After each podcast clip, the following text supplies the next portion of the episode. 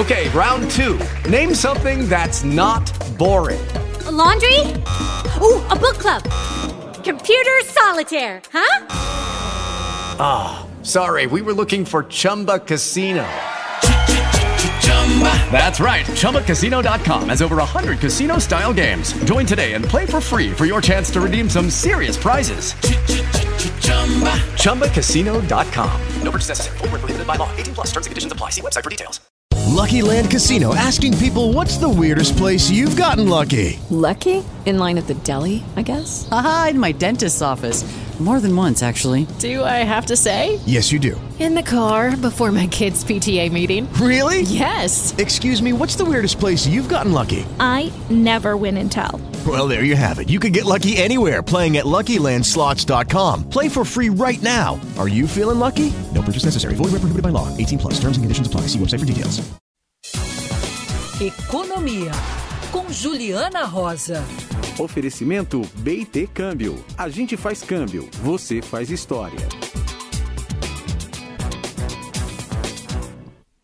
Economia é com ela, Juliana Rosa. Juliana, é número bom, né? É, esse número sempre que dá uma baixadinha é bom, né? Vai descendo até o chão. Ah, né? É uma boa, né? Conta aí, Juliana. Tudo bom, Ineg? Boa tarde para você, para o Fábio, para a Débora, para o nosso ouvinte. Não, ótima notícia, ainda mais nessa semana dura, né, Ineg? A gente terminar pelo menos a semana aí antes do feriado com a inflação mais uma vez vindo abaixo do previsto. A inflação oficial em setembro ficou em 0,26% aqui no país e a previsão média estava 0,32 mais ou menos.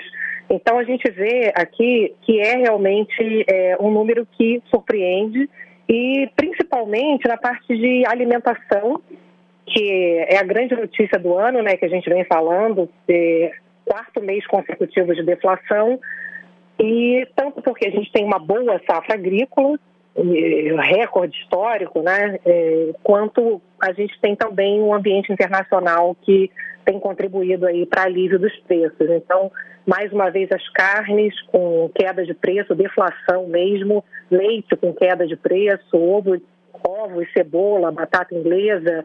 É, e a parte de alta é a parte de combustível. E aí que acho que dá para pegar a carona no que está acontecendo agora, né, Eneg? Porque o resultado realmente veio muito bom.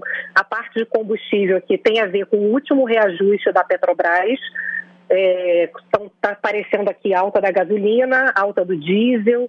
E, é, ao que parece, aqui pelas projeções que eu estou recebendo depois do que saiu o IPCA, é, isso acabou amenizando um pouco essa preocupação do momento, que foi a pressão no petróleo, que, embora esteja caindo hoje também, ainda não retornou aos patamares diante do conflito agora né, no Oriente Médio.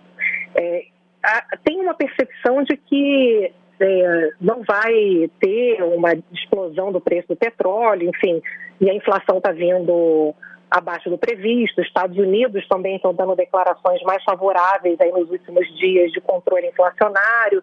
Então, é, o, que, o que eu estou percebendo, né, é que é, ninguém está prevendo, lógico que um risco sempre grande, né? Falando em petróleo, a gente sabe que é sempre algo arriscadíssimo, mas ninguém está prevendo uma disparada de preço de combustível. E ninguém está prevendo, na verdade, aumento de combustível até o fim do ano.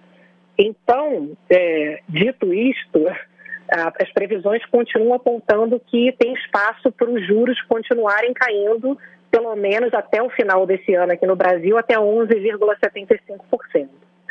Agora, é, a incógnita fica até onde pode ter a queda de juros, já que é, a gente não sabe ainda em relação à perspectiva de aumento dos combustíveis, né? Então a gente precisa entender um pouco mais até onde pode ir esse conflito terrível, né? Cada informação que sai é um desespero, né, Eneg? Muito, muito triste mesmo. Então está tudo muito incerto, né? A gente entrevistou algumas pessoas, né, que entendem de guerra, entendem dessa guerra, entendem de Israel.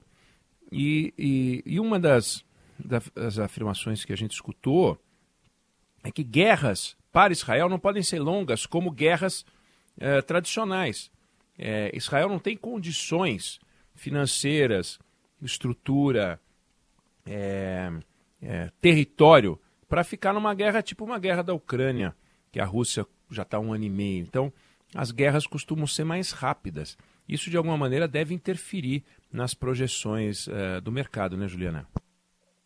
É, faz sentido, né, isso que você está falando. Eu falei hoje cedo com algumas consultorias da área de petróleo, o pessoal que acompanha de perto esse histórico, que eles estão dizendo é que é, à medida que os Estados Unidos, primeiro, disse que não tem evidência da ligação do Irã diretamente com esses ataques, né, com esses ataques terroristas.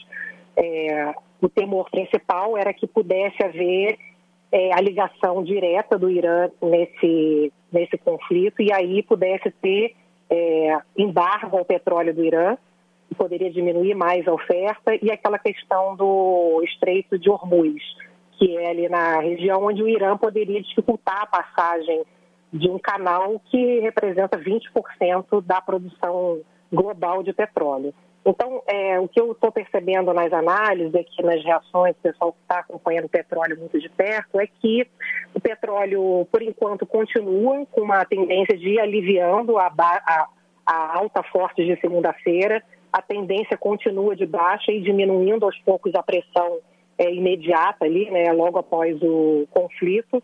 É, e de olho nos Estados Unidos também, porque é bom lembrar que esse conflito veio no momento que os Estados Unidos estavam dizendo que iam subir juros, né?